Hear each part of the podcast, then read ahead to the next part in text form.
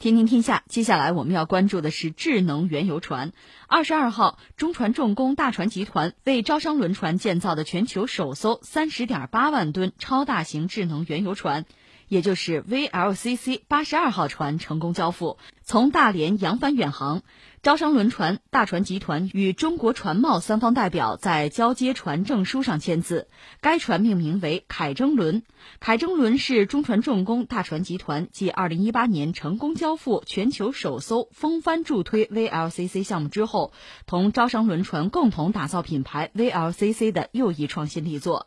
那作为智能船舶科研专项依托工程，这艘船的成功交付，不仅在世界大型远洋智能船舶发展进程当。中具有里程碑意义，也代表中国开启了全球超大型邮轮智能航运新篇章。哎呦，这个是我们在这个领域高科技领域一个新的突破啊！我们在节目里一直在讲，不是所有的这方面的成果成就，我们节目都关注，你关注不过来太多。但是那些重点的标志性的东西、里程碑式的东西，我们得拿来说说。那这次这个智能船舶应该说两句。那智能船舶这个词儿，其实因为我们。嗯，特别是河北省会是石家庄这个内陆的城市吧。当然，河北本身可是临海的一个省份啊。只不过我们可能很多朋友要不挨着海边，你意识不到。所以我们对船了解不是很多。智能船舶这不是一个新概念了，嗯，有几年了。但总的来说，这还是一个新的领域吧。一般说来，这个领域得有七大关键技术。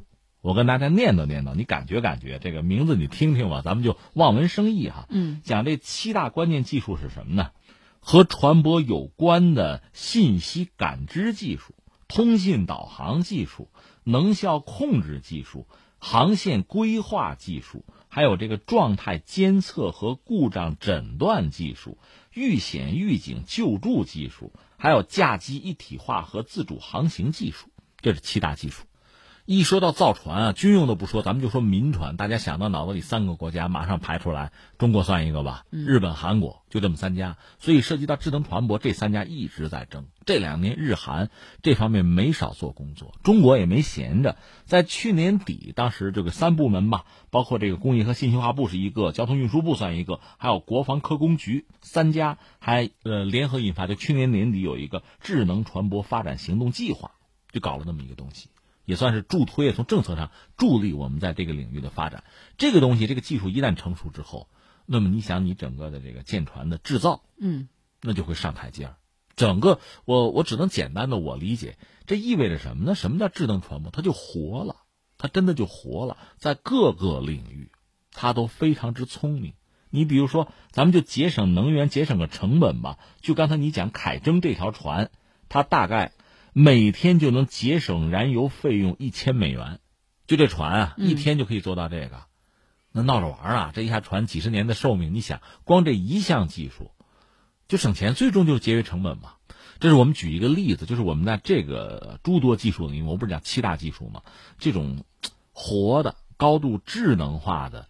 产品这个船能做到这一步，应该说是就是人类航海史上其实很伟大的一个一个创举。其实你仔细想，整个地球百分之七十是水覆盖的，嗯，船从某种意义上讲比车比飞机还要重要啊，它装的东西多啊，这三十万吨，三十万多一点，这是游轮。如果说它的这个智能技术，就类似这样的技术，在我们其他的船舶上，它不光是原油啊，呃，天然气也行啊，或者说其他的货轮、集装箱船等等，如果能够普及开的话，整个我们中国人生产的船舶，它的性能，它的这个人和船之间的这种友好，这是之前是其他产品不能比的了。是我看有网友就说说这就是海上巨无霸呀。呃，如果只是说巨无霸，那倒无所谓。嗯，那虽然它也不小，三十万吨嘛也不小，嗯，那怎么得二三百米大家伙啊？只是论吨位的话，五十万吨的也有，就船啊，嗯，游轮啊，因为这道理很简单，你想它本身速度并不快，它比如在中东装一船油，然后运过来，这船太小了就不值当了，嗯，你想过没有？因为路途遥远嘛，也太高了，呃，对，你就就像比如说我高客，我从石家庄去趟北京买张票，你说多少钱？我要打车。嗯，你你说多少钱？成本就不值，必须得大一点，这个没有问题。只是造大船，其实中国的优势也谈不上多明显，那成本还是要低一点啊。但是我是智能的，我比你们所有的船舶都强，都聪明，都活。这就有意思了。嗯。